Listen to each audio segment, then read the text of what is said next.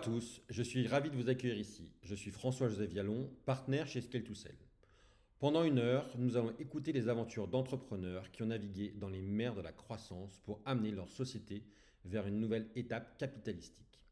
Qu'il s'agisse de cession, d'acquisition ou même de LBO, chaque épisode vous fera découvrir comment ils ont transformé leur société pour surmonter les défis qu'ils avaient face à eux. Dans notre série, nous plongerons en profondeur dans les récits de ceux qui ont mis en action leur vision pour en faire des réalités tangibles, dévoilant leur stratégie et les leçons apprises en chemin. Que vous soyez au début de votre aventure entrepreneuriale ou en pleine phase de croissance, nous vous racontons les coulisses d'aventures humaines destinées à vous guider et vous préparer à votre propre parcours de succès.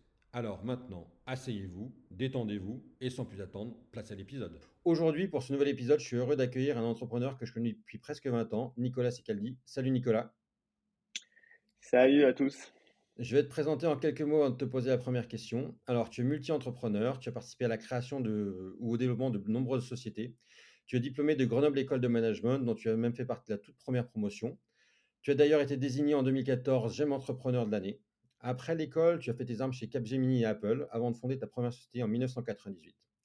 En 2004, avec ton associé Philippe et le soutien de BNP Paribas Développement, vous reprenez Ascendeo, une société spécialisée dans les accessoires pour la téléphonie mobile. Pendant 10 ans, vous développez la société jusqu'à un chiffre d'affaires de plus de 70 millions d'euros. Et en 2015, vous fusionnez la société avec le groupe Innovate. Aujourd'hui, tu accompagnes différentes startups dans des domaines variés. Alors, première question, euh, Nicolas, pour toi, c'est avant de revenir sur le développement de, tout le parcours d'Ascendeo, euh, pourquoi vous avez fusionné euh, Ascendeo avec Innovate? Et est-ce que c'était prévu et est-ce que c'était un objectif dès le départ? Alors, euh, un petit peu d'éléments de contexte, en fait, avec mes deux associés, puisqu'on était trois, donc euh, Philippe, qui a été de la même promo que moi, et euh, mon épouse, qui a fait une petite école de commerce dans la région rouennaise, on a racheté la société, donc il n'y était pas encore à CNDO à l'époque, il allait devenir, parce qu'on n'avait pas le sentiment de pouvoir créer une société from scratch. On a trouvé le dossier au CRA, donc l'association des, des, des, cédants et repreneurs d'affaires. Ouais. Et euh, l'entreprise correspondait pas tout à fait à, mes critères de recherche parce que je voulais une entreprise plutôt industrielle, je voulais euh, un cédant ou décédant qui partait à la retraite et je voulais qu'elle soit profitable. Ou du compte, on trouve une société euh, qui fait de la distribution. Euh, les cédants, ils étaient plus jeunes que nous, mais en revanche, ça a été profitable. Donc j'ai quand même proposé le dossier à mes associés et euh, parce que j'étais convaincu que en fait c'était un secteur lequel avait un, potentiel de croissance à la fois en France et à l'international.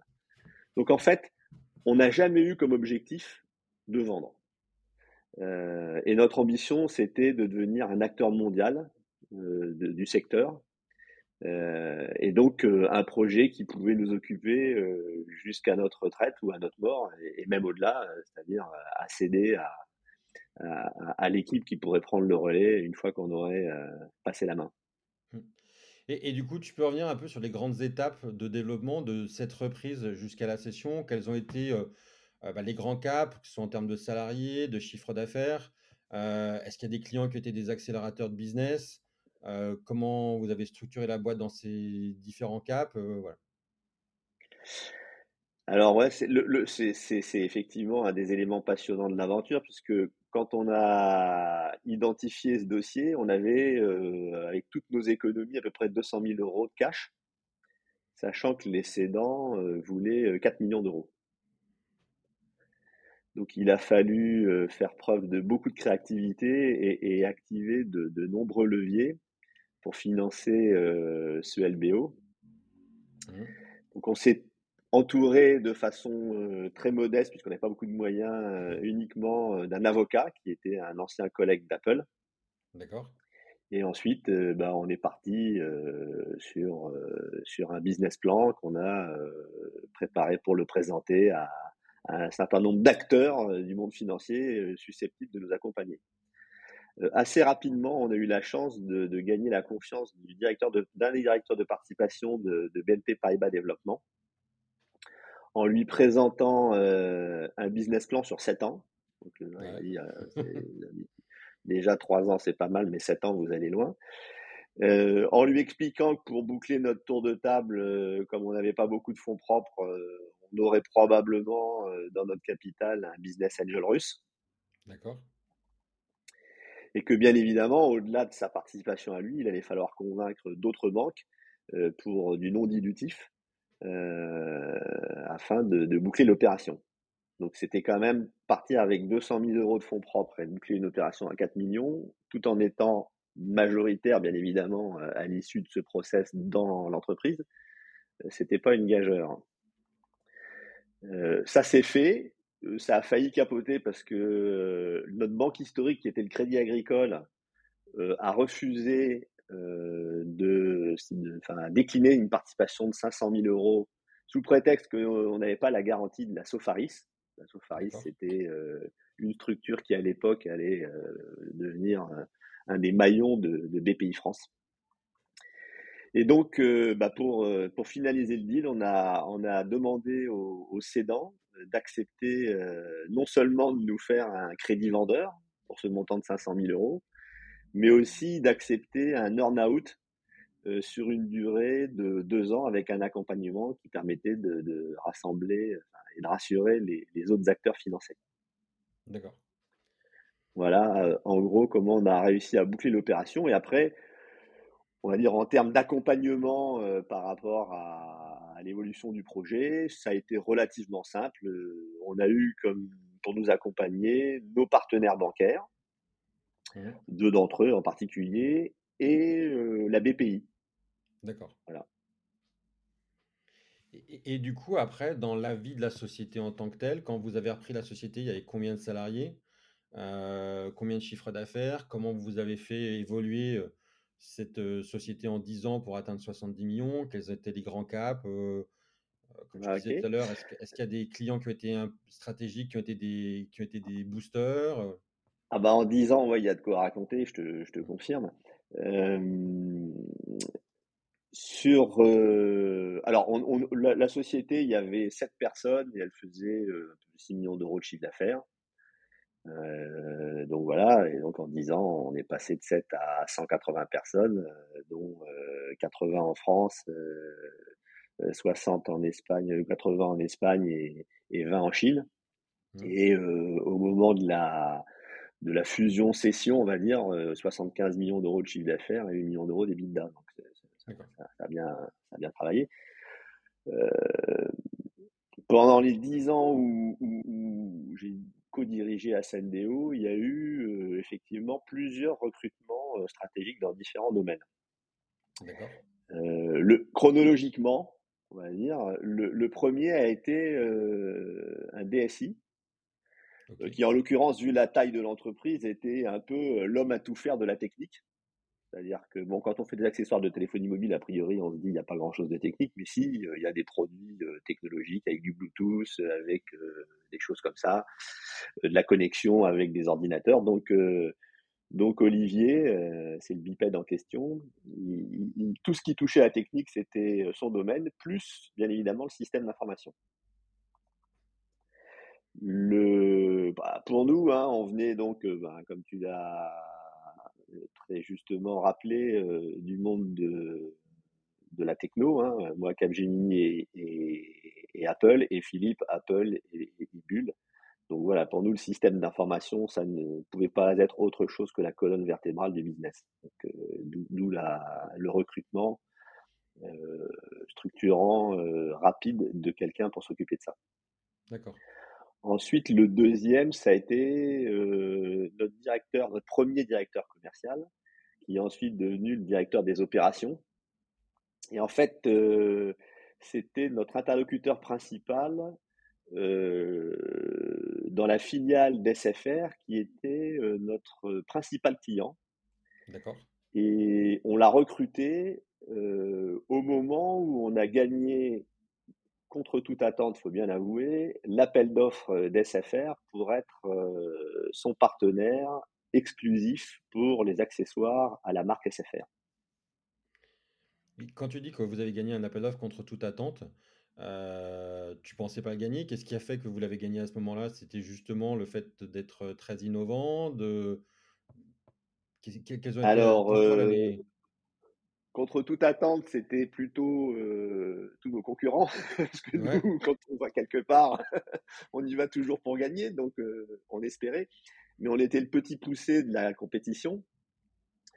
et il y avait en face de nous des gens qui travaillaient déjà avec tous les opérateurs. D'aucuns étaient déjà acteurs au niveau international. Enfin voilà, il y a, on était vraiment, on était vraiment le petit poussé. Qu'est-ce qui a fait qu'on a gagné?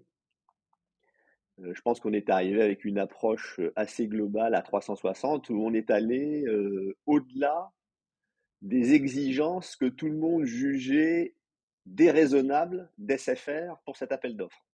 Je m'explique. Euh, voilà, il y avait, c'était un gros dossier, hein, le cahier des charges, et il y avait tout un tas d'exigences. Et, et, et, le principal acteur du marché français de l'époque, euh, donc qui était notre premier concurrent, et qui était déjà le plus gros fournisseur d'SFR, disait mais c'est du délire, les gars, ils nous demandent des trucs. Euh, alors qu'on est déjà leur principal fournisseur. Enfin, tout, tout, le monde disait que les exigences d'SFR dans ce cahier des charges, elles étaient, elles étaient démesurées. Donc nous, on n'a même pas remis en cause ça, parce qu'il y en a, un certain nombre qui sont appliqués à essayer d'expliquer que ça, quand même, c'était pas très raisonnable. Voilà. Nous, on, a répondu euh, de façon extrêmement professionnelle, avec beaucoup de temps, euh, en, jouant sur tous les tableaux, l'équipe, euh, les capacités de développement en Chine, enfin tout un tas de choses.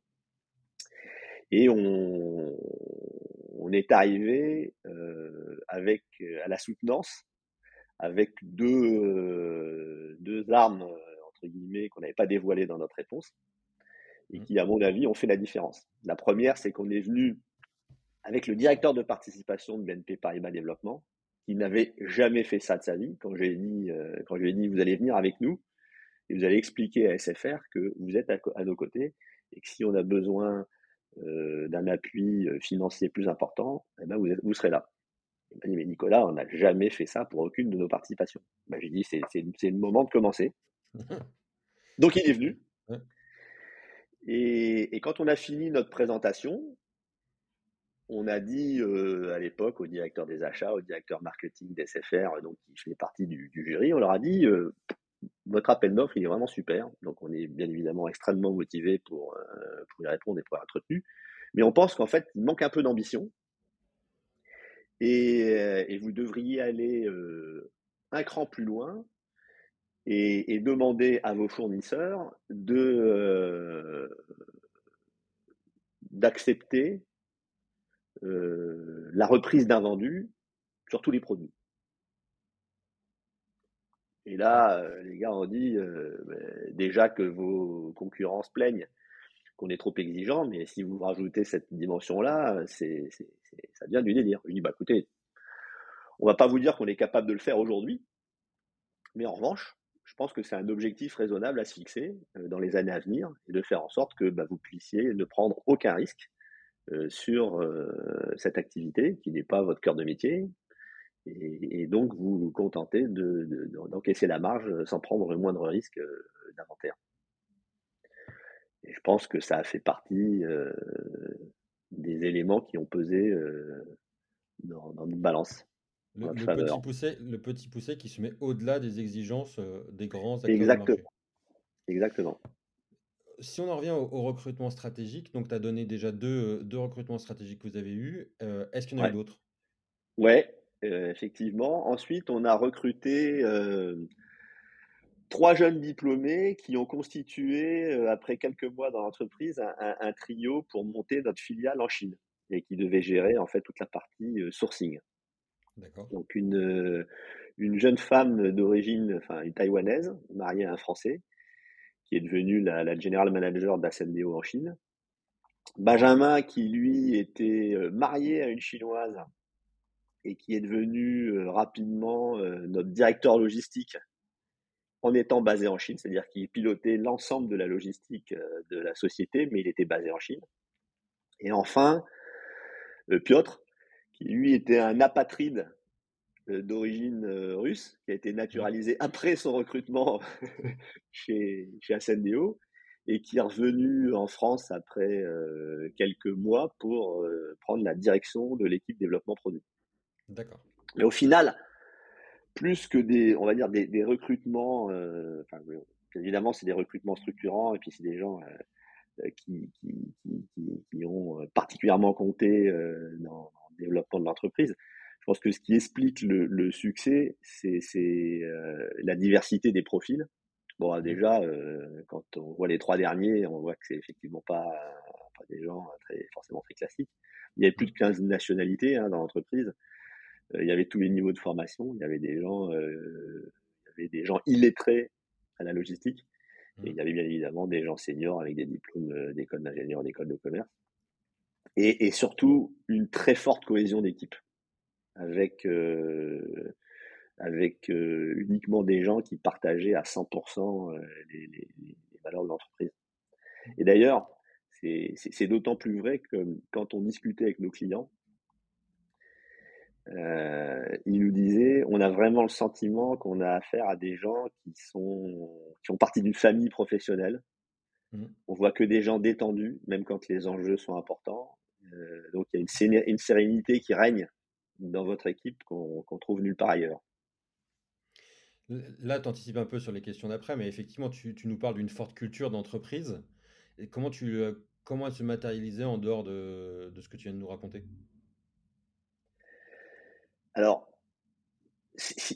pour nous, c'est vraiment. Euh, c'est une tarte à la crème hein, de dire mmh. que c'est la chose la plus importante, mais. Euh, mais c'est vrai. Mais c'est vrai. voilà, exactement.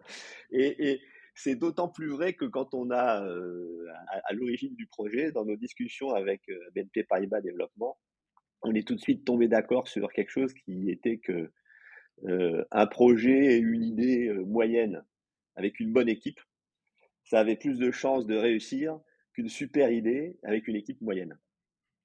Mais en fait, dans toute ma vie professionnelle, ça s'est vérifié. C'est-à-dire que la capacité à délivrer, euh, entre guillemets, une certaine excellence opérationnelle, euh, c'est beaucoup plus déterminant. Donc, c'est lié à l'équipe. Hein. C'est beaucoup plus déterminant que d'avoir des brevets ou d'avoir des assets. Euh. Je me souviens quand on a décidé de changer la marque historique de nos produits, mmh. puisque à l'origine, la société s'appelait Manhattan Cellular Accessoires, et donc la marque, c'était MCA. Mmh. Puis un jour, on a dit, ça sera plus MCA, maintenant la marque, ça sera Movit. Et BNP nous dit, mais attendez Nicolas, euh, vous vous rendez pas compte, euh, MCA, vous êtes partout, euh, vous êtes chez les opérateurs, vous êtes en distribution spécialisée, vous pouvez pas comme ça. J'aurais dit, dit, Denis, vous inquiétez pas, dans notre domaine, la marque, ça vaut rien. Si vous demandez à, à, monsieur et madame Michu s'ils connaissent une marque d'accessoires de téléphonie mobile, même celles qui sont les plus connues pour des spécialistes comme nous, avec des milliards de chiffres d'affaires dans le monde, les gens ils connaissent pas donc ils connaissent pas MCA et donc, donc ça n'aura aucun impact. Donc vraiment, euh, c'est l'équipe qui fait tout.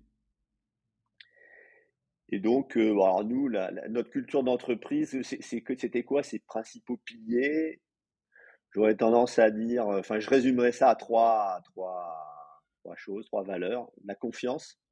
Alors, il n'y a pas de, il a pas d'ordre. Hein.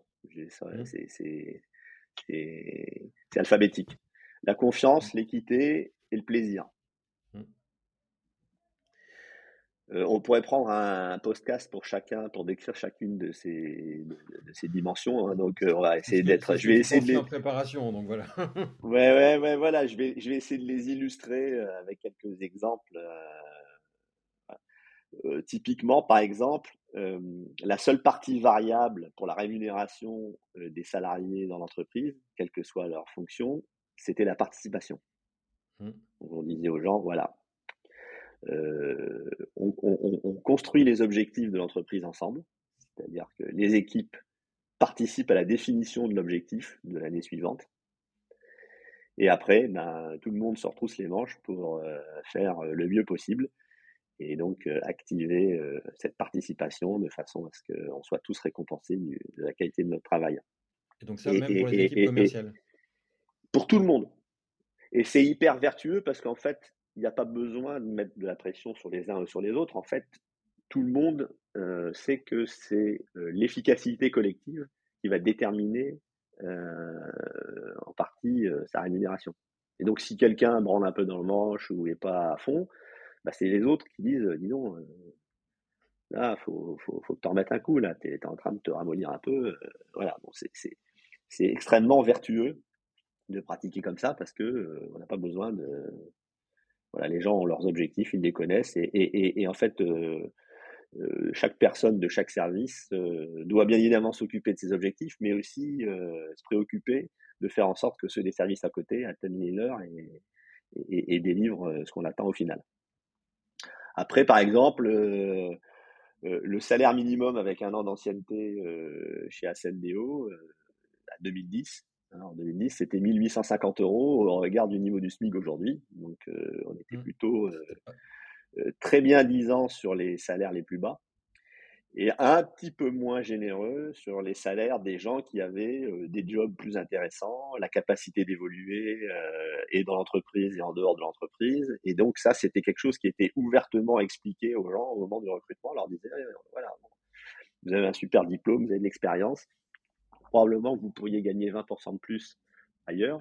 Mais en fait, l'argent qu'on va pas vous donner à vous, ça va nous servir pour mieux rémunérer ceux qui ont des jobs moins intéressants et moins évolutifs. Et c'était quelque chose du coup qui crée le, qui, crée, on va dire, l'adhésion de tout le monde.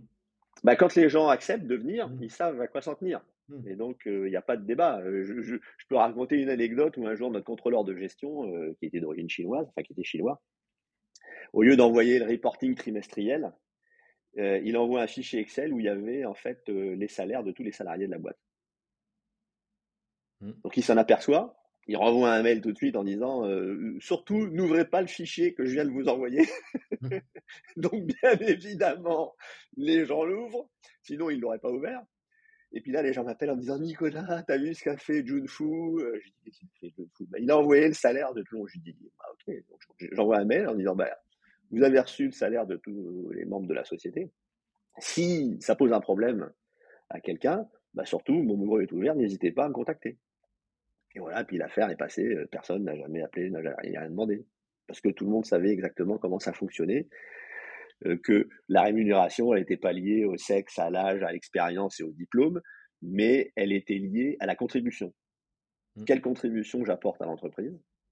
Et de ce fait, bah, quelle, euh, quelle, quelle, quelle, doit être l'évolution de ma rémunération.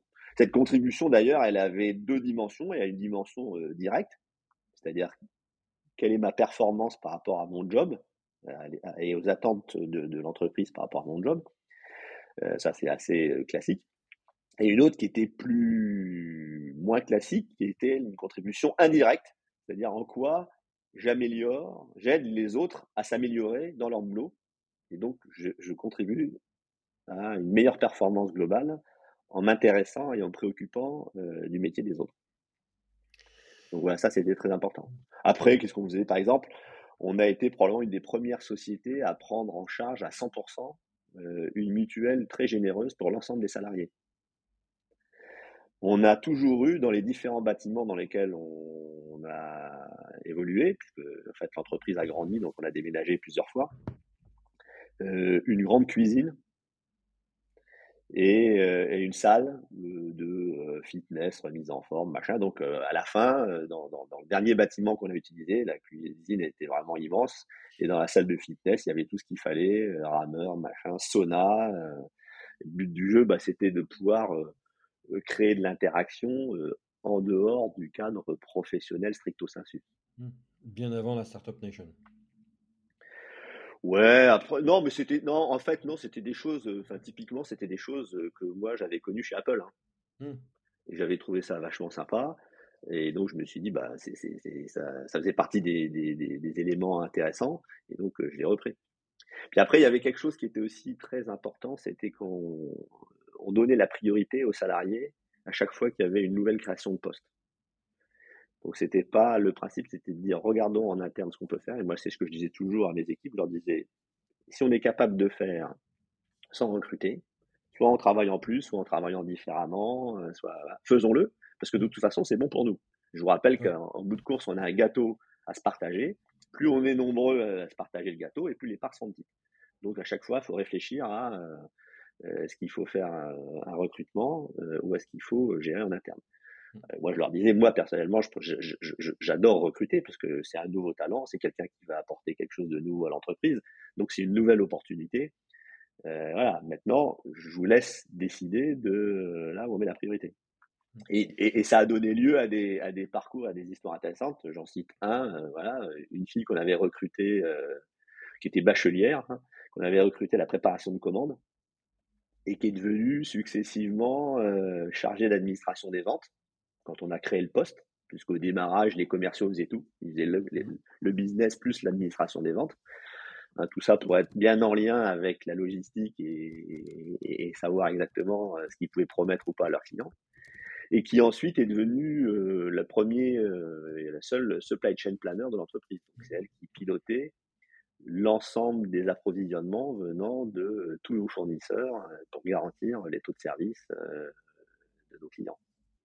Donc voilà, et, cette fille-là, après, je l'ai poussée à faire une VAE, mmh. donc à, obtenir l'équivalent d'un bac plus 4 hein, avant de quitter l'entreprise. Dans les recrutements stratégiques, tu as parlé de votre, euh, du DSI, donc pour les outils, et du directeur commercial, mmh euh, enfin de votre premier directeur commercial. Comment vous aviez structuré les ventes, sachant que tu nous expliquais que les commerciaux n'avaient pas de, pas de part variable? Avait la même part variable en fait que tout le monde vu que c'était la participation. Alors, l'organisation des ventes, nous, avec Philippe, on a toujours été vendeurs. C'est-à-dire qu'on se partageait la moitié des clients, quel que soit le client.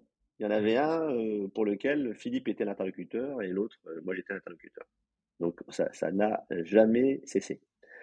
Ensuite, on avait fait, euh, on, a une approche qui était assez originale par rapport aux autres. C'était plutôt que de créer des équipes commerciales par secteur d'activité. Hein, nos concurrents, ils avaient euh, des gens qui s'occupaient des opérateurs télécoms, des gens qui s'occupaient de la, euh, GSA, hein, des grandes surfaces alimentaires, des gens qui s'occupaient de la GSS, des gens qui s'occupaient des indépendants. Voilà bon. Nous, en fait, on est parti sur une approche en cluster.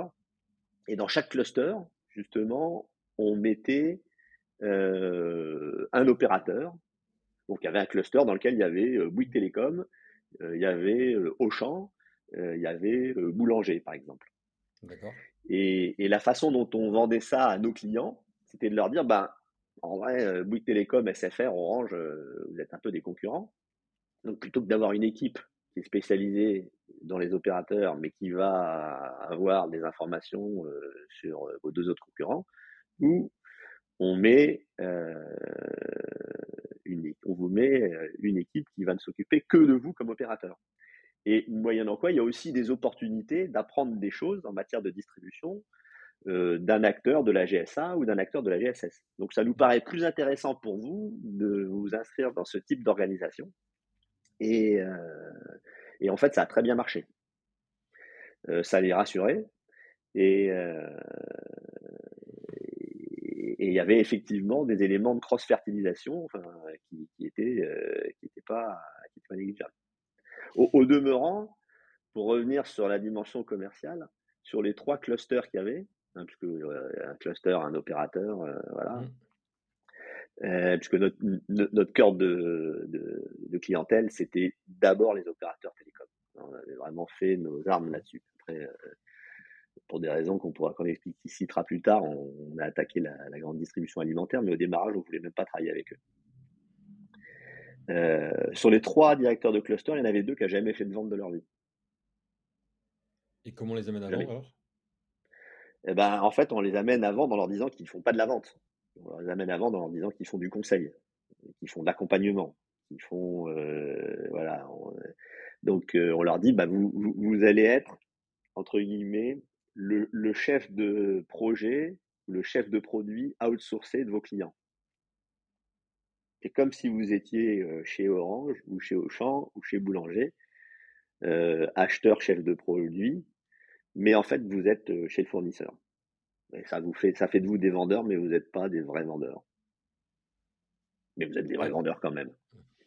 Intéressant. Parce bien évidemment, ils avaient, ils avaient un objectif de chiffre d'affaires comme tout le monde, voilà. Et après, dans leurs équipes, il y avait plutôt des profils entre guillemets de, de, vente. Les patrons de cluster, ils n'avaient pas forcément besoin d'être des entre guillemets des super vendeurs. En fait, ils se sont révélés être des super vendeurs. Mais justement parce qu'ils avaient une approche qui était totalement différente.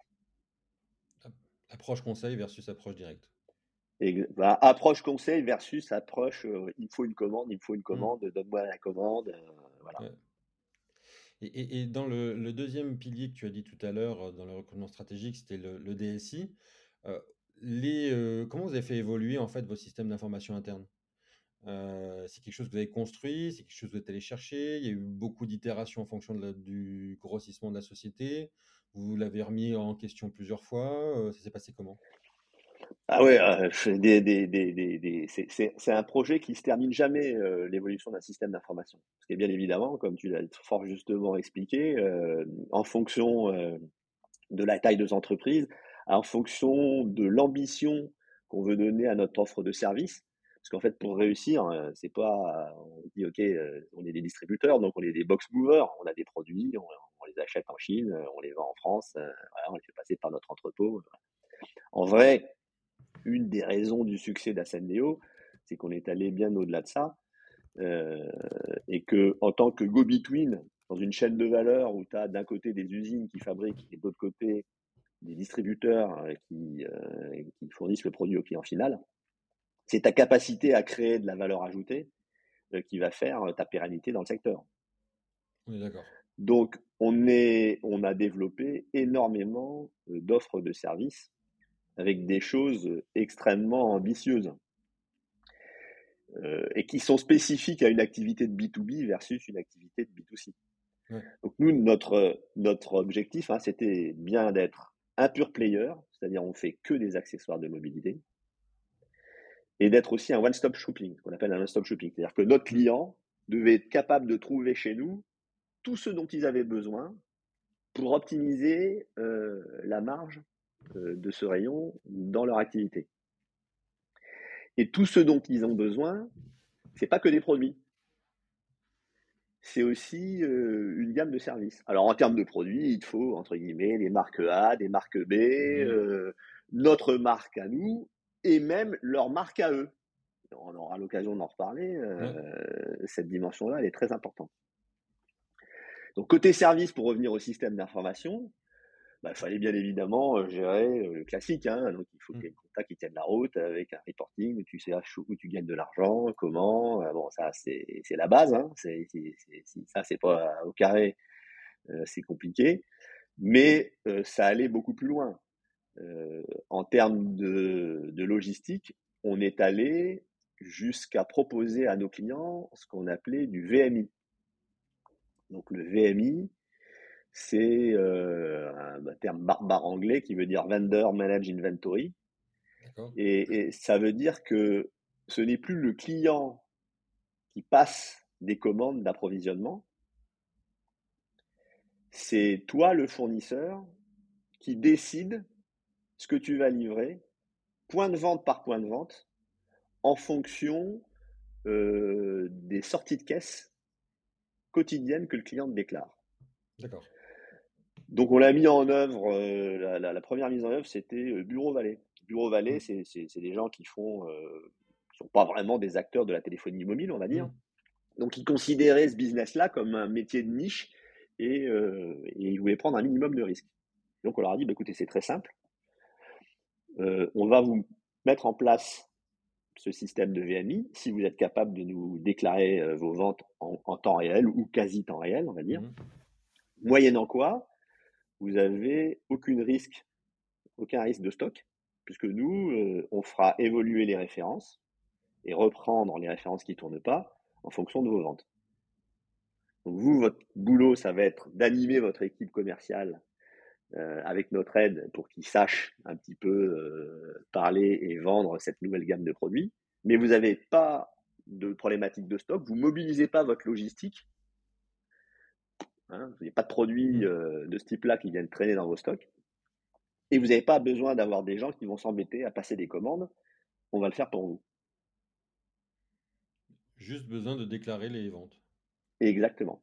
Donc, bah, c'est un système à base de règles, de voilà, il mmh. faut, il faut bien évidemment très bien maîtriser ton secteur d'activité pour être capable de proposer ça à ton client. Oui, mais on comprend. C'est-à-dire analyser. Avec ce que tu nous expliques là, on comprend que vous avez pu être dans de l'innovation d'usage avec votre client SFR dont, sur l'appel d'offres dont tu parlais tout à l'heure, en fait. Alors ça, c'est arrivé après l'appel d'offres SFR, hein, parce que c'est quelque chose. Le VMI, c'est quelque chose que aucun autre acteur du secteur n'avait jamais proposé. Hmm. On était, on était les premiers à proposer ça. Ça, ça a d'ailleurs aidé euh, dans la partie développement international, ça a aidé notre partenaire néerlandais à gagner euh, l'appel d'offres euh, du Darty néerlandais de façon assez facile parce qu'ils ont dit bah nous voilà on a une console VMI et voilà ce qu'on peut vous proposer. Voilà, les mecs ont dit ah bah ça c'est même, même pas dans nos rêves donc ok on y va. Et d'où l'importance du SI aussi. Ah ben ça, c'est que, ça c'est que du système d'information. C'est que du système d'information. dans la même dans la même veine, si on se projette encore un petit cran plus loin, on avait monté donc en Chine, dans le cadre de notre nos ambitions de développement international, une plateforme logistique qui permettait de livrer les clients en Europe point de vente par point de vente. Donc par exemple, si on gérait 20 références pour boulanger, bah, en fonction de, des besoins de boulanger par magasin boulanger, ils nous envoyaient la commande et nous, on préparait la commande directement dans notre plateforme logistique en Chine pour livrer directement les magasins sans passer par les plateformes logistiques de boulanger. Ça, on a donc c'était prévu, c'était géré informatiquement, c'était géré humainement, c'était voilà. Euh, on n'a jamais eu l'occasion de le mettre en œuvre parce que aucun client euh, euh, n'a pris le risque de, de, faire ça, parce que ça, ça, nécessitait quand même d'avoir un minimum de références garanties pour notre plateforme de façon à pouvoir le, mettre en œuvre. Si, si, les gens référençaient 3-4 produits chez SNDO, ça ne justifiait pas. Mmh. Il fallait quand même avoir une partie du linéaire relativement conséquente. Ça a été un élément qui nous a permis de gagner un gros appel d'offres, dont on reparlera euh, plus tard. Mais, euh, mais malgré tout, ça n'a pas été mis en avant. Et, donc, euh, en. ça, c'est du En, 2015, donc du coup, vous, avez grossi. Qu'est-ce qui vous a fait dire que c'était le moment en fait de regarder le marché et éventuellement de vous, rapprocher d'un acteur concurrent ou partenaire? Alors, il y, a, eu, y a eu plusieurs étapes hein, dans, l'accélération de notre business. Et donc, et donc ce que j'ai l'habitude de dire, c'est que le succès nourrit les ambitions. Mmh. Donc, à chaque fois que tu crantes quelque chose, que tu arrives à faire quelque chose que les gens pensaient que tu ne pourrais pas faire, tu te dis, ah bah, on va aller plus loin, bah, on va aller plus loin, voilà. Donc, on a, on a parlé de l'appel d'offres SFR, ça c'était important. De temps en temps, ce n'est pas une victoire, c'est un échec. Mmh.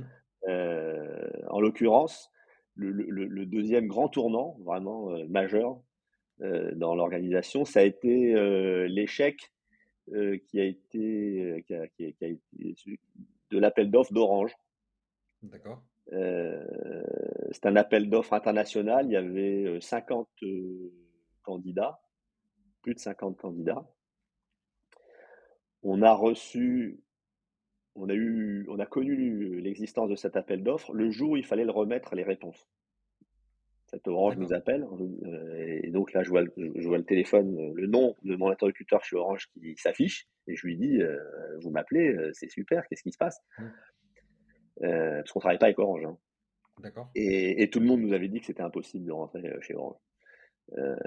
Et il nous dit Bah non, c'est pas super, je vous appelle parce qu'on n'a pas reçu votre réponse. La réponse à quoi? Bah, la réponse à notre appel d'offres. Bah, on n'a jamais reçu votre appel d'offres. Vous avez fait une erreur dans notre adresse email, qui à l'époque était un peu compliquée, c'était euh, manhattan-cellular.com. Et donc, on n'avait pas reçu l'appel d'offres. Il nous a dit, bah là, ben, vous avez deux jours pour répondre. Alors que tous nos concurrents avaient eu euh, un mois pour le faire. Donc, on bosse euh, night and day. On envoie notre réponse on est sélectionné pour euh, le tour d'après et le tour d'après, et on finit dans la shortlist des six derniers euh, fournisseurs euh, qui sont retenus pour une sélection de trois. On perd, et les deux raisons évoquées par notre interlocuteur, c'est un, vous êtes trop petit par rapport au potentiel de chiffre d'affaires qu'on pourrait vous confier. Dépendance économique. Voilà, exactement. Et deux, vous êtes franco-français alors qu'on a besoin de fournisseurs capables de nous suivre dans les différents pays dans lesquels on est, en particulier l'Espagne et la Pologne. Et là, on s'est dit avec Philippe, bon bah donc il faut, il faut rapidement grossir. On l'a fait à la fois physiquement et d'un point de vue business, hein, mais bon, ça, on, passe on, passe tous. voilà, on y passe tous. Euh, et devenir plus international.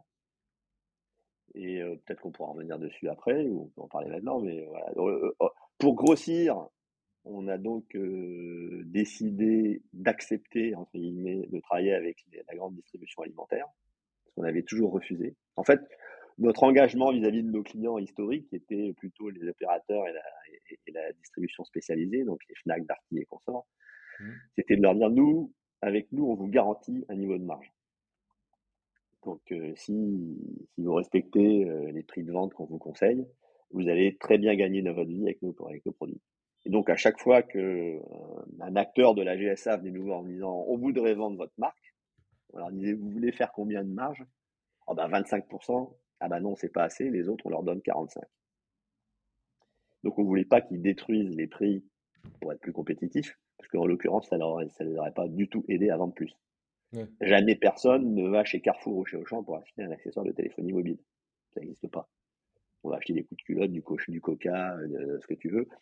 Et puis effectivement, on passe éventuellement devant le linéaire des accessoires de téléphonie mobile et là, on peut se dire qu'on va acheter quelque chose. Euh, Donc là, on s'est dit, OK, là, euh, si on veut vraiment passer l'étape en termes de chiffre d'affaires, il va falloir qu'on accepte de bosser avec ces gens-là. Et ça tombait bien parce que, en fait, c'est le moment où ils se sont dit que c'était idiot de pas essayer de maximiser leur marge et que vraiment ces produits-là n'étaient pas des produits d'Apple, d'appel. Mmh. Euh, c'est pas la peine de casser les prix euh, dans un catalogue en disant euh, le chargeur le moins cher de la planète, euh, ça fera venir personne. Et donc c'est comme ça qu'on a on a démarré ça. Et on a aussi lancé le projet d'internationalisation. Et donc là avec la création d'une marque d'une nouvelle marque qui devait être partagée entre plusieurs acteurs européens, de façon à pouvoir dire à n'importe quel client pan-européen, ben voilà, monsieur le client, monsieur Orange, monsieur Vodafone, euh, monsieur Telefonica, nous, on est capable de vous accompagner dans plusieurs pays. Donc, on a fait un tour d'Europe qui nous a fait sélectionner euh, trois partenaires dans trois pays, en Espagne, en Italie et aux Pays-Bas. En fait, on regardait Belgique, puis finalement, on a trouvé quelqu'un qui était plus motivé aux Pays-Bas, donc les euh, Pays-Bas pour gérer le Benelux.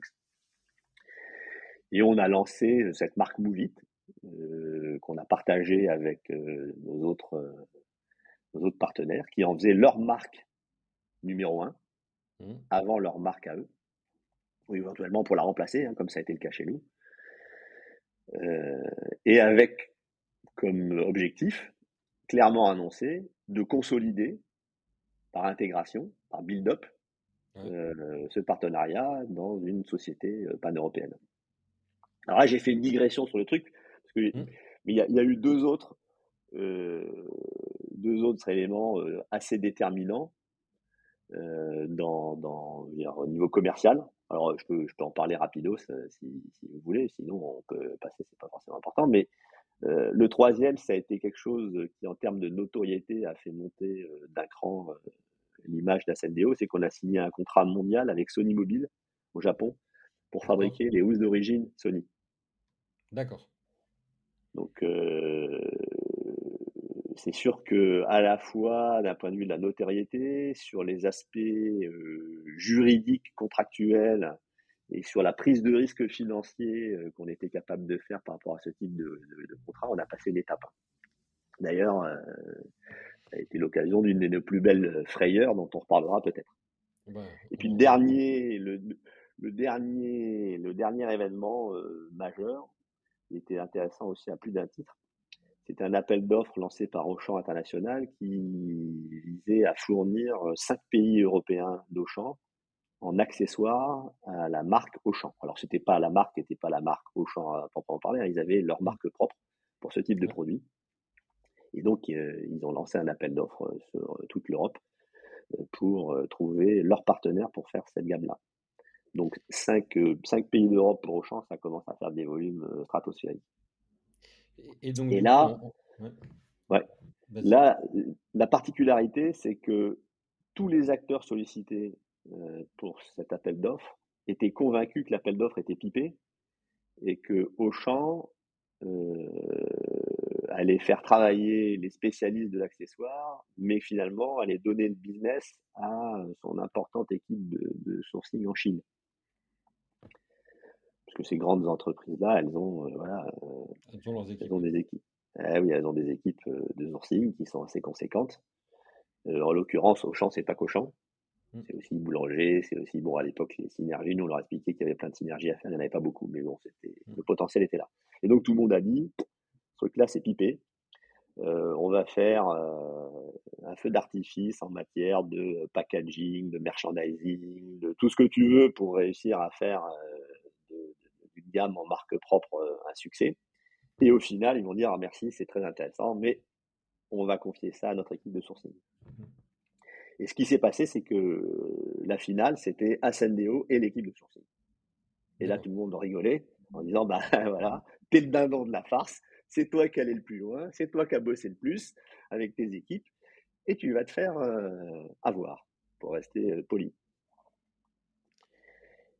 Et là, on a sorti notre botte secrète. Donc, quand on est allé à,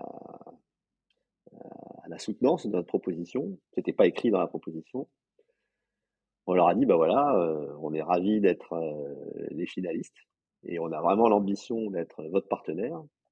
Et pour, euh, pour matérialiser la chose, on vous propose de faire la reprise d'un vendu sur toute la gamme, à votre marque.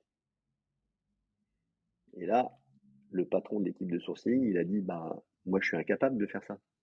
Forcément, lui, il achète dans des usines à droite, à gauche, en Chine il consolide, et puis après, il bazarde. Mmh. Il livre. Les autres ont dit, mais vous êtes capable de mettre ça euh, contractuellement? Bah, Bien sûr, si on vous le propose, c'est pour le mettre dans un contrat. Et on a gagné l'affaire. Et donc, du coup, là, en parallèle, vous êtes dans la construction du build-up européen. Mais on voit bien. Le build-up européen, il était déjà fait là. Il était déjà, il était déjà. La, la première, la première, Ouais, exactement. de répondre et de répondre de façon globale. La première étape, voilà, exactement. La première étape du build-up européen, elle était. Euh, et d'ailleurs, pour aller plus loin, euh, c'est même pas Auchan France qui nous a mmh. sollicité, parce que Auchan France ne voulait pas bosser avec nous. Ils étaient noyautés par notre concurrent qui avait euh, une sorte de facilities management en fait du rayon. Et donc, il nous, on a appris par l'Espagne qu'il y avait cet appel d'offres. Et donc, on, est arrivé en disant toc toc, coucou, on aimerait bien participer à votre appel d'offres. Mais du coup, d'un build-up européen sur lequel vous répondez de façon opérationnelle, ça se termine par une fusion avec un groupe. Et qu'est-ce qui a généré en fait Est-ce qu'il y a un élément qui a généré ce rapprochement? Ou est-ce que ce rapprochement, c'est à l'initiative Est-ce que ça vient de vous? Est-ce que ça vient des autres? Quelles ont été les motivations? C'était pour répondre à des appels d'offres encore plus gros? C'était quoi? Alors en fait, ce qui s'est passé, c'est que en, 2013, on a matérialisé une première étape de, notre build-up européen en faisant, euh, en rachetant euh, le partenaire espagnol, 51% euh, en cash et 49% en titre à Sendeo. Et, et en 2014, notre partenaire italien il décide de vendre sa boîte à un grossiste IT italien qui s'appelle Esprinet, donc un monstre hein, qui fait euh, un milliard et demi ou deux milliards de chiffre d'affaires, plutôt que de rejoindre, euh, comme c'était prévu, le, le, le team Ascendeo. Et au même moment, le partenaire néerlandais, qui lui était passé, on, a débuté euh, ce partenariat pan-européen en 2008, hein, quand on a créé la marque Movit. Mmh. De 2008 à 2014, il est passé de 2,5 millions et demi de chiffre d'affaires à 25 millions et sa marge nette, c'était 2,5 millions et demi.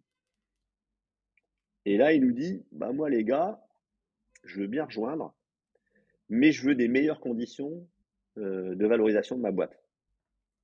Or, les conditions, elles avaient été fixées à l'origine. On avait dit, bah mmh. voilà, quand vous allez rejoindre euh, le, le, groupe, on va faire euh, EBITDA x6 euh, plus euh, le cash, moins les dettes, et ça, ça fait la valeur de votre boîte. En gros. Euh, et lui, il nous dit Ah non, non, mais moi, vous avez vu la performance que j'ai eue, vous voyez les chiffres que je sors, pas question que je contente de ça, je veux plus. Et là, le Corse un peu têtu que je suis a dit No fucking way. Je lui ai dit Chang, c'est pas possible. Parce que sinon, n'importe qui, en plus de ça, la croissance que tu as connue et la marge que tu as générée, tu as pu le faire grâce à nous. On t'a servi de banquier, on t'a servi de, d'ouvreur de, portes chez les opérateurs télécoms. Euh, c'est, très bon. Mais si tu n'avais pas fait partie du consortium Ascendeo, tu n'aurais jamais pu faire ce développement-là. Donc il est, on va pas payer deux fois. On a déjà beaucoup contribué à ta réussite. Euh, donc c'est non. Et le deal a capoté. Et ça a été tellement loin qu'on a même fini par donner la distribution de la marque Movit à son principal concurrent qui était basé en Belgique, sur le Benelux. Donc de partenariat, ça s'est transformé en guerre. Et là, ça donnait quand même un gros coup d'arrêt au développement pan-européen parce que voilà, on avait l'ambition d'être partout en Europe. On était déjà en train d'étudier des, des, marchés hors d'Europe. Je m'occupais plutôt de la partie Asie et Philippe s'occupait plutôt de la partie euh, nord-américaine. Donc, on avait identifié des boîtes euh, au Japon, des boîtes aux États-Unis pour, euh, pour compléter, entre guillemets, la, la team. Et on se dit, ah bah là, ça, on, prend un sacré coup derrière les oreilles parce que euh, il y en a deux sur trois qui viennent de nous claquer dans les pattes. Et ça prend du temps quand même, hein, ça ne se fait pas en 15 jours. De toute façon, ça prend du temps de construire un partenariat, de l'animer, de le gérer. Et puis en plus, pour qu'à la fin, ça n'aboutisse pas, c'est une déception. Ah voilà. Voilà, c'était. Bah, et puis, et, voilà, et on était en train de réfléchir à la façon dont on pouvait euh, faire mieux euh, les prochaines étapes, parce que forcément, si on laisse le temps aux gens de s'acclimater, hein, voilà, ça, toi, il s'était passé six ans entre le début du truc et les premières euh, fusions, enfin cinq ans pour la première et six ans pour les autres.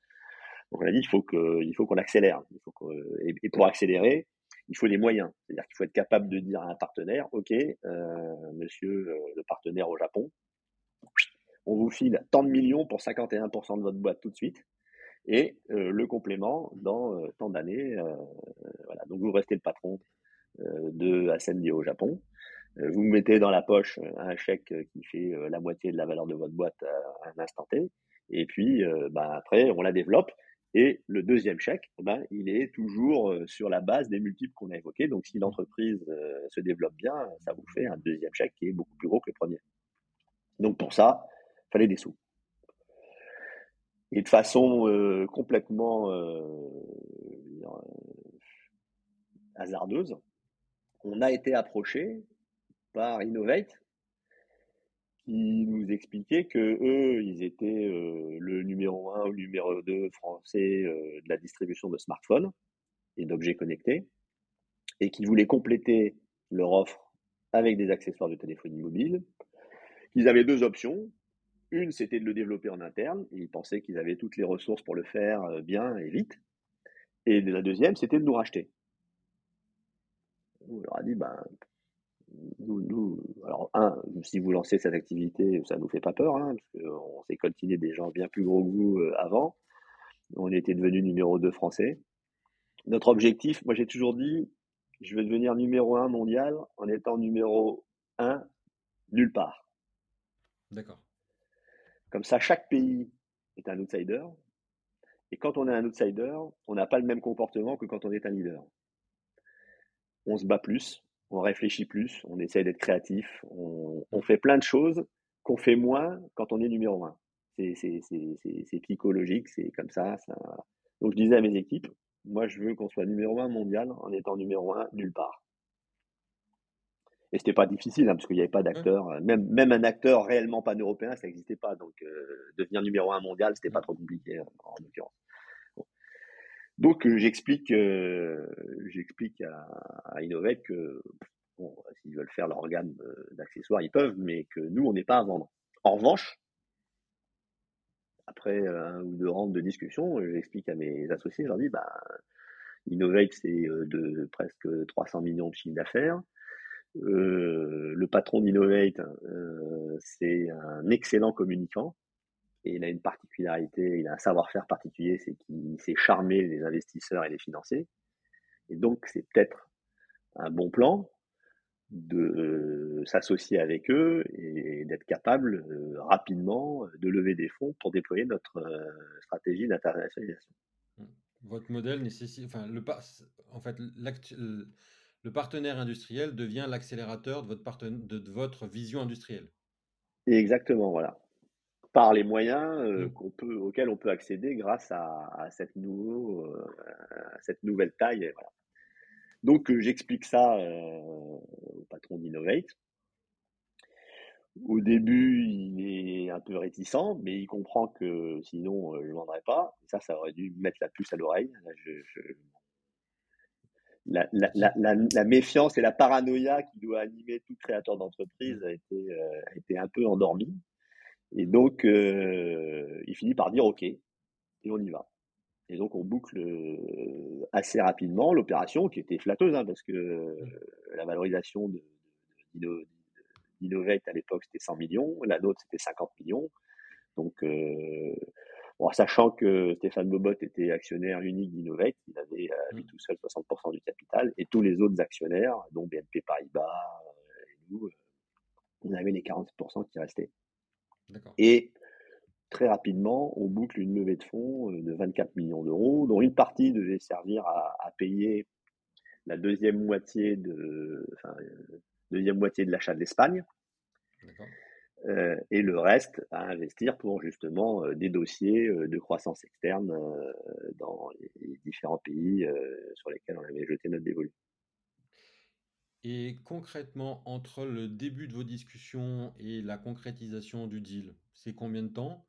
Et qu'est-ce qui, dans ce processus de rapprochement, t'a le plus, comment dirais-je, surpris? Est-ce que tu eu des bonnes surprises, des mauvaises surprises, des choses sur lesquelles l'acquéreur était demandeur auquel tu n'étais pas préparé, des questions, qu'est-ce que comment s'est passé après l'intégration aussi, le système d'information qui était très présent chez vous, est-ce que de l'autre côté c'était la même chose? Euh, Il faut que je fasse ça en une minute, hein, c'est ça? Parce que là il y en a pour une heure. Euh, euh, entre le début des discussions et le closing, j'ai plus tellement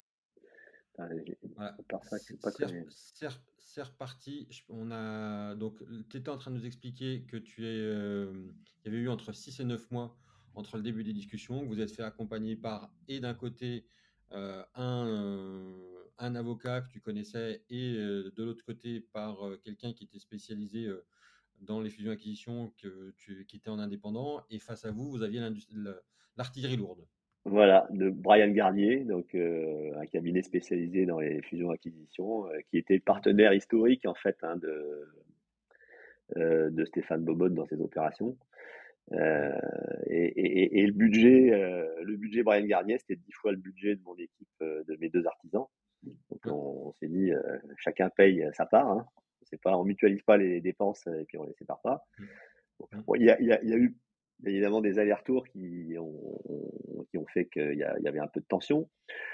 Comme on n'était pas, euh, enfin, comme on, vendait pas contre un chèque, euh, moi j'étais détendu, hein, si tu veux, j'étais très ferme mmh. sur mes éléments de négociation. Il y avait des choses sur lesquelles il était hors de question de,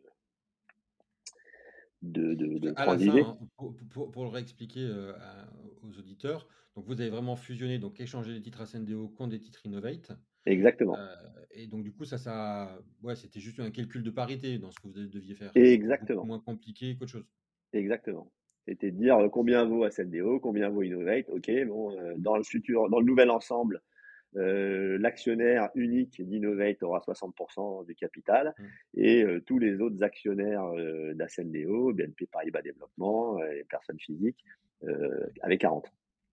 Et, pour autant, vous avez dû négocier des garanties actives passives, j'imagine? Et ça s'est passé comment sur cette Ouais, il y avait des. Ouais, bah, ça s'est bien passé parce qu'en fait, euh, enfin, ça c'est. Moi, je me, j'ai toujours été convaincu que le business de la téléphonie mobile, enfin du smartphone, avait euh, aucun intérêt. Il n'y avait pas de marge, mobiliser des grosses sommes. Donc je me disais qu'il raconte, euh, que même si la valo est pas bonne, et pas la vraie, compte tenu de ce mmh. business-là, c'est pas très grave parce qu'on a un tel potentiel de création de valeur sur l'accessoire au niveau mondial que dans quelques années, euh, ça, aura disparu.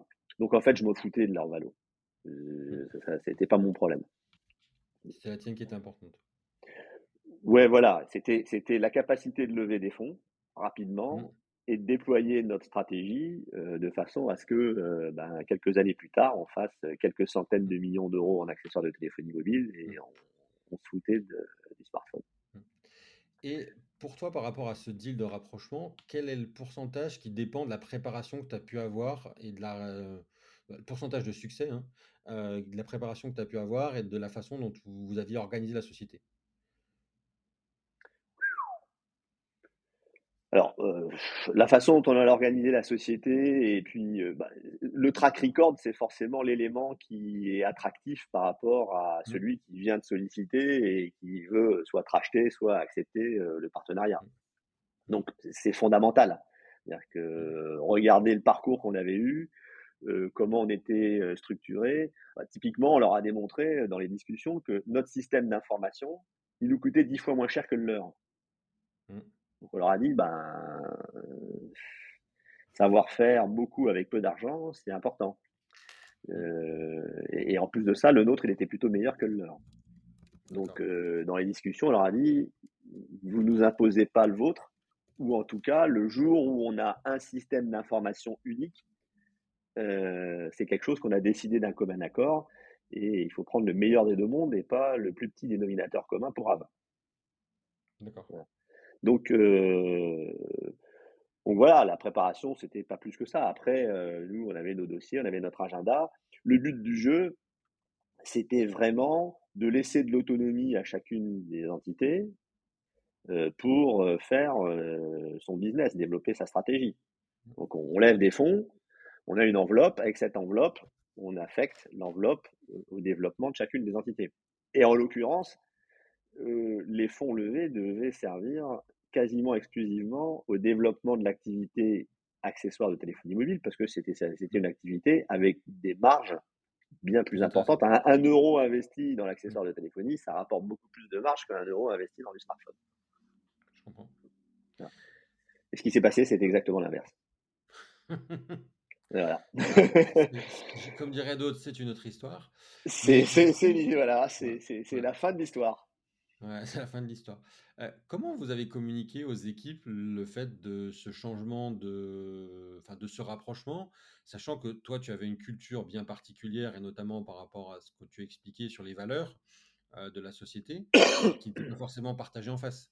Mmh. Et comment euh, rapprocher la culture, les valeurs et, et ce mode particulier de, de rémunération de tout le monde d'équipes qui ne sont pas forcément dans, dans cette approche-là? Ah oui, alors ils m'ont expliqué que animer une force de vente avec zéro euh, variable, c'était n'importe quoi. Enfin bon. Euh, nous, on a une dans notre culture d'entreprise, on faisait des réunions trimestrielles dans lesquelles on parlait de la vie de l'entreprise. Donc on réunissait tous les salariés, on parlait de la vie de l'entreprise et on faisait un point particulier sur l'intéressement justement, en disant ben voilà quels sont les critères, voilà où on en est. Euh, et, et, et, et, les questions étaient très ouvertes, les gens pouvaient parler de tout et de n'importe quoi. Donc tous les salariés étaient au courant de nos ambitions, de là où on était, des grosses affaires, de l'avancée des discussions avec nos partenaires. Et donc, quand, euh, quand euh, l'affaire avec l'italien et le néerlandais sont apparus, on a dit bon, ben voilà, pas de bol, voilà ce qui s'est passé. Et quand on a été approché par euh, Innovate, on leur a dit voilà, il y, il y a une alternative, elle est intéressante. voilà ce qu'on envisage de faire. Donc vous avez toujours été dans la transparence en fait. Ah, toujours. Avec tout le monde. Du, du, du, du, gars à la préparation de commande au directeur financier, on a toujours été dans la transparence.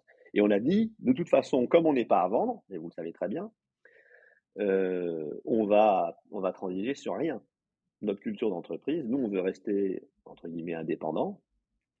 Hein, donc, euh, on va bénéficier d'un certain nombre d'atouts liés à l'effet de taille, voilà, mais euh, on va pas fusionner tout de suite les logistiques, on va pas, parce que c'est pas la même chose, c'est pas la même problématique. Mmh. Euh, Donc, on va continuer le développement de l'activité accessoire, on va devenir toujours de plus en plus gros, de plus en plus international, euh, et, voilà.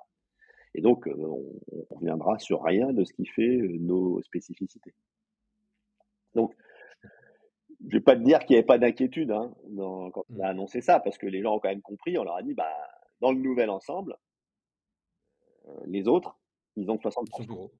Ouais. Non, mais ils ont la majorité. Parce que plus gros, c'est quelque chose, mais ils ont la majorité. Mmh.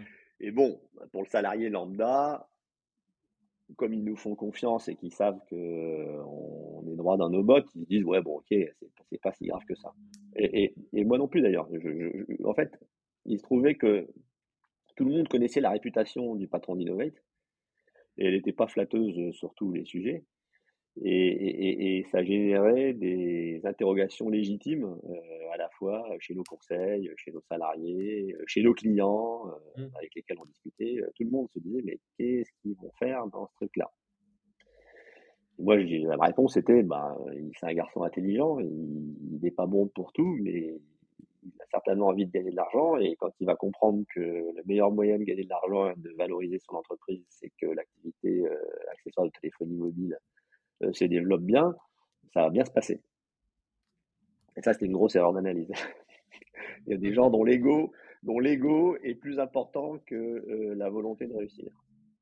Et, et tu dirais que ça, c'est la plus grosse erreur d'analyse que tu as faite euh, sur ton aventure entrepreneuriale? Il n'y a pas photo.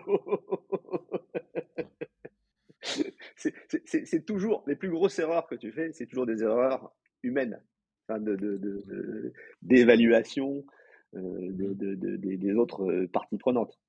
Ouais, euh, on a, on a fait d'autres des conneries, euh, voilà, mais euh, et oui, c'est bien évidemment, euh, c'est c'est c'est euh, c'est c'est une double euh, c'est une, double claque, c'est de se dire euh, j'ai failli dans l'évaluation euh, de la personne alors que euh, tu considères que ce qui fait ta force, c'est justement savoir bien évaluer les gens et constituer des équipes Mhm. qui réussissent, ce qui était le cas jusqu'à maintenant.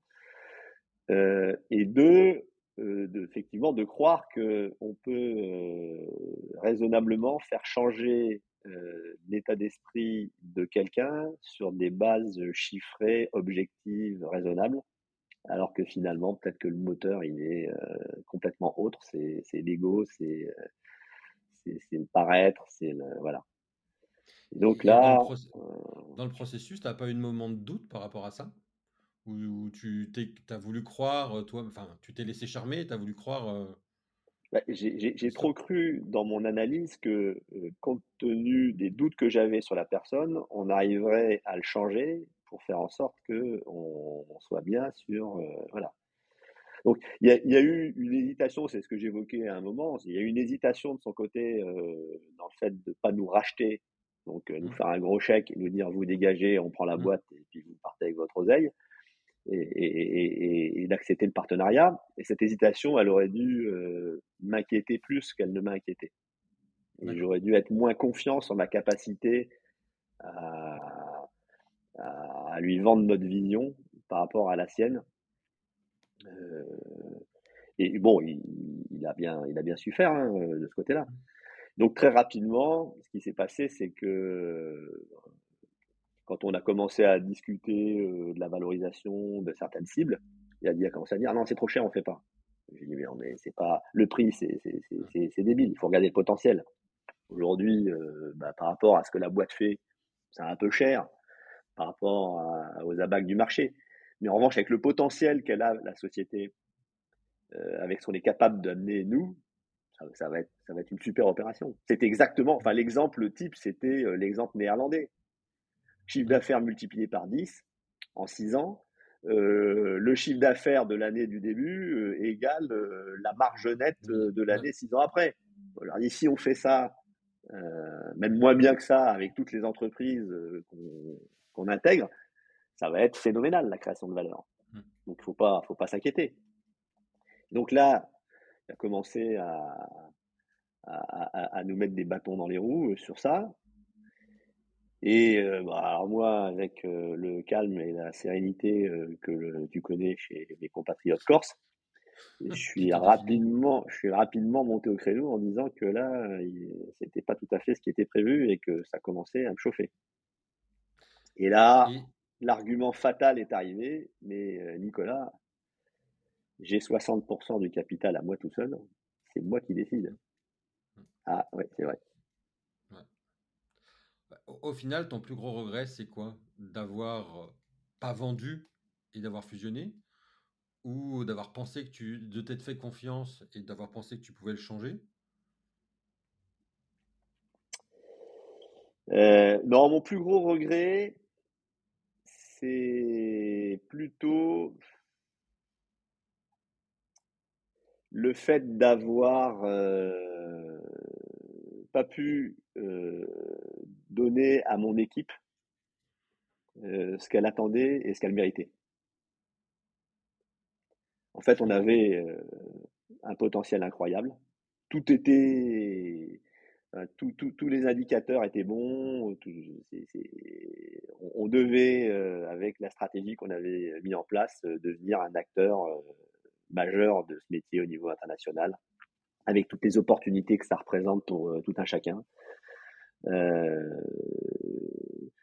Et, donc, ça, c'est vraiment la chose que je regrette. Et d'ailleurs, ça a été et, il y a eu des conséquences à ça parce que moi très rapidement au bout de six mois je suis parti. Mmh.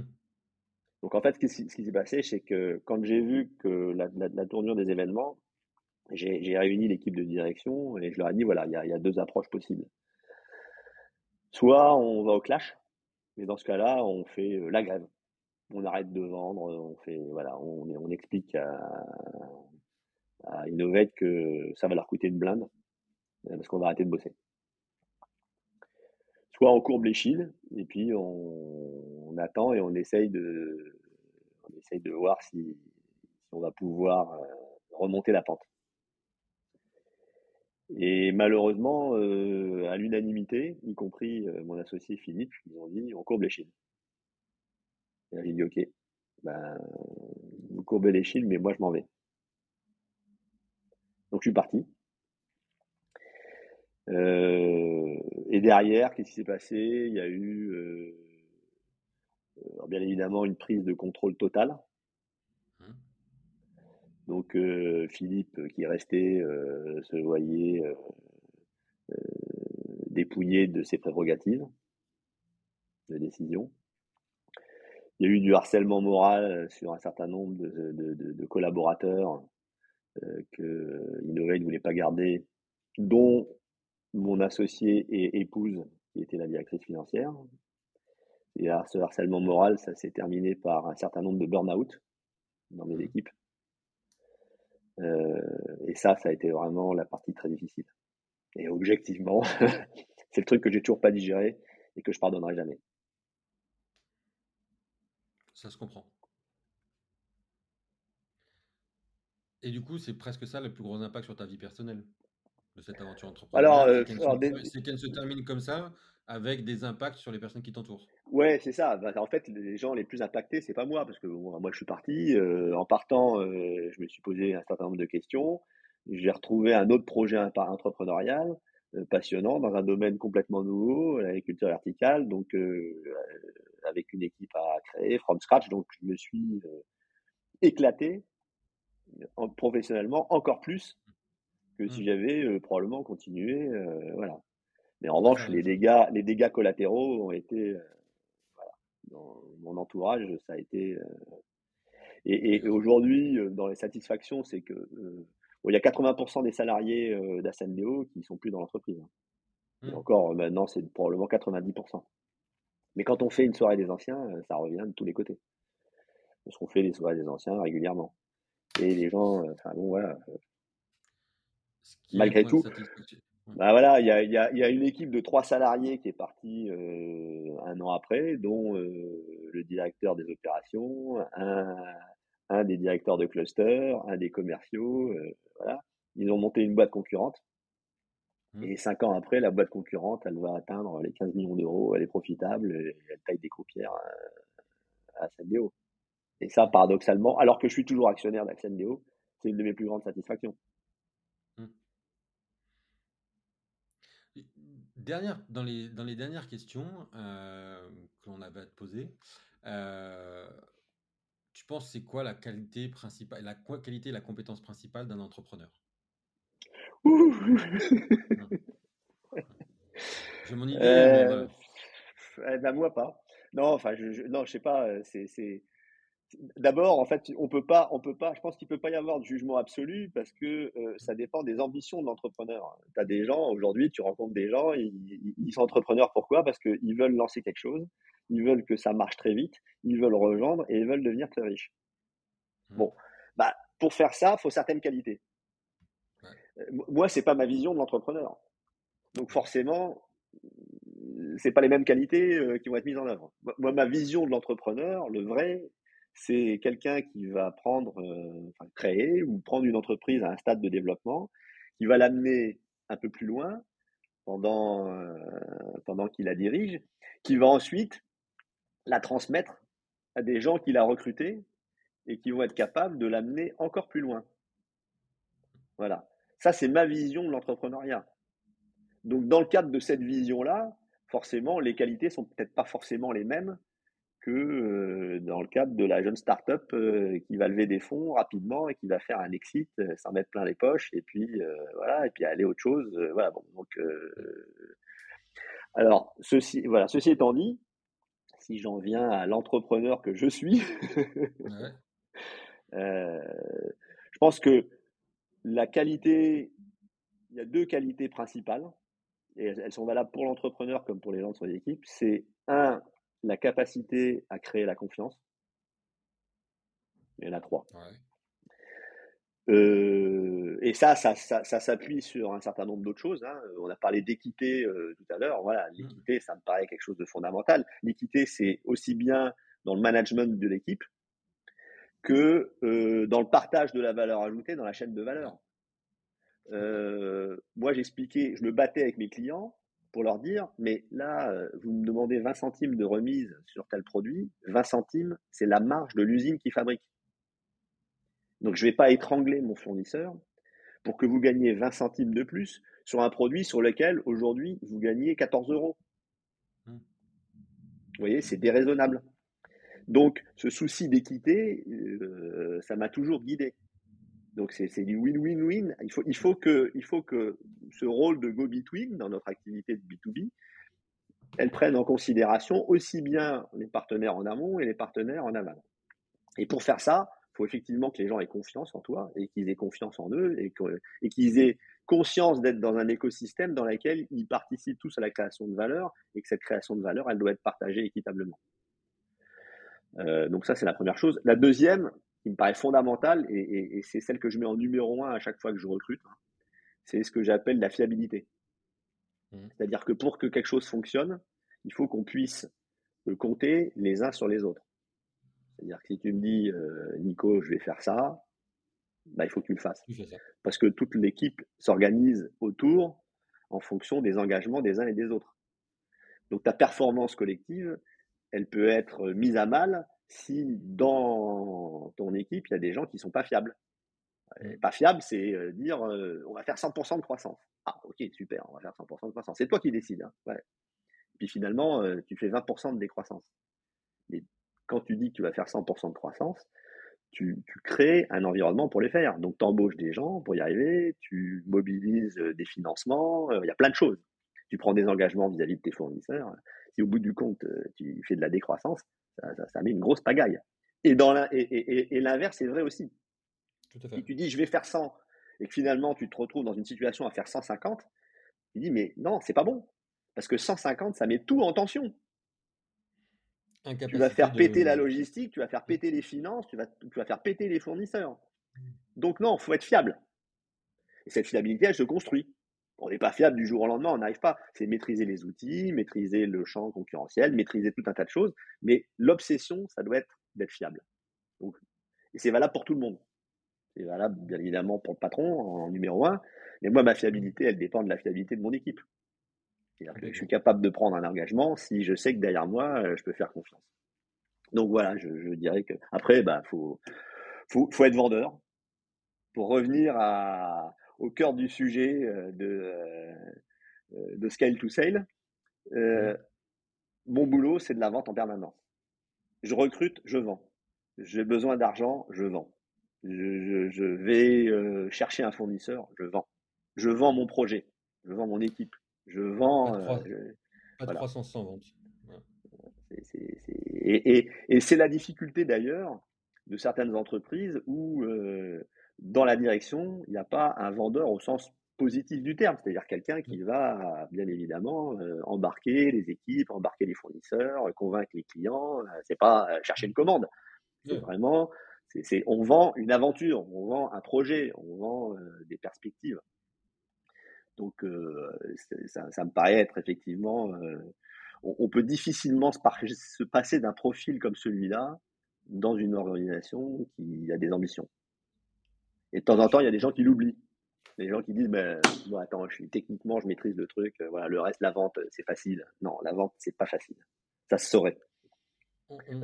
dernière, dernière question, euh, parce que c'est un vrai, une vraie question quand on scale, euh, et, et c'est probablement une des choses les plus difficiles à faire, c'est comment tu expliques à un collaborateur qu'il n'est pas le collaborateur euh, qui sera le manager de demain, ou si son aspiration ne correspond pas à, la croissance du projet? Bah, c'est, quand on revient sur les éléments de la culture d'entreprise qu'on a évoqués, tu as déjà la réponse en fait. moi, quand je recrute quelqu'un, je leur dis, est-ce que je suis toujours en première ligne sur le recrutement C'est-à-dire que même pour recruter un, un préparateur de commande, le premier entretien, c'est moi toujours. Et cet entretien, c'est j'explique ce qu'est l'entreprise, où elle est aujourd'hui, d'où elle vient, où elle va et comment elle fonctionne. Donc euh, tout ce qu'on a évoqué en matière de de la rémunération, de contribution et de choses comme ça. Donc le cadre général dans lequel une personne va évoluer, il est très clair. Il n'y a pas de mauvaise surprise. Donc tu arrives avec tes attentes et moi je t'explique en quoi l'entreprise euh, est un bon réceptacle par rapport à tes attentes. Et moi, je, t'explique les miennes. Et donc, théoriquement, mmh. tu, dois, tu dois dire, euh, il y a un bon match. Si on voit qu'il y a un mmh. bon match, on recrute. Sinon, on ne recrute pas. On s'associe pas. Donc, une fois que ça c'est fait, il peut se passer deux choses. L'entreprise change, donc elle évolue et elle potentiellement, elle n'offre plus les mêmes euh, perspectives, ou le collaborateur change. Ce mmh. C'est pas la même chose. Et si, les deux ne changent, les deux ne changent pas, c'est des choses à prendre en compte. C'est là où il y a un hic. Et où, voilà, où il y a un décalage, euh, voilà. Mais euh, là, à partir du moment où il y a transparence, où il y a franchise, euh, je, cite toujours l'exemple, je dis, moi, j'ai jamais négocié une seule fois une augmentation de salaire. Et si un de mes collaborateurs négocie une augmentation de salaire, c'est que j'ai pas bien fait mon boulot. Pourquoi? Il y a deux possibilités. Soit il la mérite. Et dans ces cas-là, j'ai pas été capable, mmh. augmentation de salaire ou évolution d'ailleurs, hein, c'est mmh. la même chose. Pour revenir à ta, question fondamentale, euh, je veux devenir manager, euh, je le nomme pas manager. Donc il y a deux possibilités. Euh, soit je me suis, enfin, dans tous les cas de figure, je me suis trompé. Soit je lui ai pas donné suffisamment de signaux pour qu'il comprenne que, ben, dans l'organisation actuelle de l'entreprise, dans le, cadre de son développement, c'est prématuré ou il n'a pas les qualités et il ne veut pas le faire. Soit il, mérite de le faire et je ne l'ai pas bien eu et dans ces cas-là, je me suis gouré. Donc, euh, comme on est dans, dans une entreprise de croissance, puisque scale, c'est tu développes. Donc théoriquement, la croissance génère des opportunités. Après, bah, il suffit d'être euh, extrêmement euh, factuel sur le fait que les opportunités qui sont générées, alors soit elles correspondent pas, enfin, on a, on a mis de nouveaux outils en place et puis on pensait qu'il allait falloir euh, un directeur de l'administration des ventes, mais il n'y a plus besoin de directeur de l'administration des ventes. En fait, chaque personne à l'administration des ventes est autonome et ça se, ça gère tout seul. Et dans ce cas-là, bah, désolé, mais il n'y a pas de poste de directeur d'administration des ventes. Donc, si tu veux devenir un directeur de l'administration des ventes, on va t'aider, mais à le faire autre part. Donc, qu'est-ce que je faisais? J'aidais les gens à préparer leur CV, je éventuellement leur proposais des formations et on leur disait ben, il y a un truc génial qui s'appelle la rupture conventionnelle donc euh, euh, voilà, où tu peux commencer à chercher quelque chose euh, qui te convient mieux, où tu seras mieux payé, où tu auras ta promotion, voilà. Mmh. Donc ça, c'était, c'est, une des options. Il peut y avoir aussi une option où, ben, effectivement, c'est, le collaborateur qui, qui part un petit peu en live et puis s'imagine qu'il il peut devenir calife à la place du calife. et là, on lui dit, bah non, désolé, mais ça va pas. Donc si vraiment c'est ce à quoi tu crois, bah, la porte est là. on va faire en sorte que ça se passe dans les meilleures conditions possibles, mais il faut partir. Donc ça n'a jamais été un problème. En fait, c'était plutôt mon problème, ça a été plutôt de proposer des défis à des gens pour lesquels ils ne se sentaient pas forcément taillés. C'est-à-dire? Plutôt des questions de confiance. Donc c'est de leur dire. J'ai confiance en toi. Ben, ce poste-là, là, ce poste-là, il est pour, il est pour mmh. toi. Nicolas, j'ai jamais fait ça, tu te rends compte? Je dis, ah, mais t'inquiète, on est là, on est là pour t'aider, on va t'accompagner, mais je pense que tu peux le faire. Bon, c'est arrivé dans les deux sens, mais, mais les, cas les plus compliqués, ça a été plutôt ça. Ça a été plutôt de dire à des gens, mais tu acceptes de prendre des responsabilités. Euh. Et puis alors après, il y a un autre. Voilà. Après, ça dépend des entreprises, hein, parce que bon, nous, euh, quand tu es dans une entreprise de distribution qui fait du B2B, c'est particulier. Mais moi, j'explique dans, dans, les autres entreprises qui n'avaient pas ce profil-là, en particulier comme, euh, comme Futuria, je leur ai dit, mais le management, c'est pas le Graal.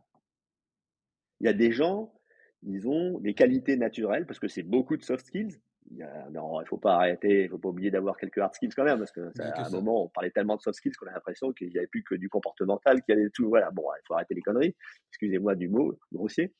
Euh, donc, c'est quand même beaucoup de soft skills.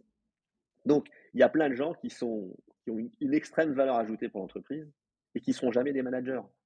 Et ce qu'il faut, c'est qu'ils le comprennent très vite. Tu commences par dire tout le monde sera manager, et puis manager, en fait, c'est le Graal, c'est la, récompense suprême, bah forcément, tu crées des frustrations. Donc, moi, je dis toujours aux gens, mais des managers, en fait, il en faut le moins possible. C'est ça qui, est important. C'est moins il y a de managers, mieux on se porte. Et moi, mon boulot de super manager, c'est de prendre le moins de décisions possible. Si j'ai bien fait mon travail, je ne prends jamais de décision. C'est les autres qui décident en dessous. Et éventuellement, hmm. si euh, le commerce et le produit n'arrivent pas à se mettre d'accord, il faut un arbitrage. Ok, allez, allez-y, donnez-moi votre truc. Bon, bah, je pense que ça, c'est plutôt. Mais sinon, euh, voilà, moi, moi, je dis, moi, moins je prends de décisions, meilleur je suis. Je, pense que c'est une bonne, euh, Conclusion. Moi, je prends des décisions, meilleur je suis. Voilà. Ça, résume euh, pas mal de choses et c'est une vision que je, partage beaucoup. Bon, voilà. En tout cas, bah, Nicolas, merci beaucoup sur, euh, ces témoignages. Euh, c'était très enrichissant. J'espère que les personnes qui écouteront ce témoignage à travers les différentes plateformes sur lesquelles on va le diffuser partageront ce constat. Je te remercie de, de t'être prêté à l'exercice. Et puis surtout, à bientôt. Eh ben, écoute, euh, merci de cette sollicitation. Et si jamais parmi les gens euh, qui écoutent votre podcast, il y, a des, il y en a qui veulent aller plus loin et en discuter, eh ben, je, vous, je, vous, laisse sans problème leur donner mes coordonnées pour qu'ils me sollicitent. Bah, avec plaisir. Ma passion étant autant d'aider les autres entrepreneurs que d'entreprendre moi-même. Bon, eh ben, écoute, en tout cas, Nicolas, bonne continuation sur tes prochaines aventures. Et puis, à très bientôt. Merci.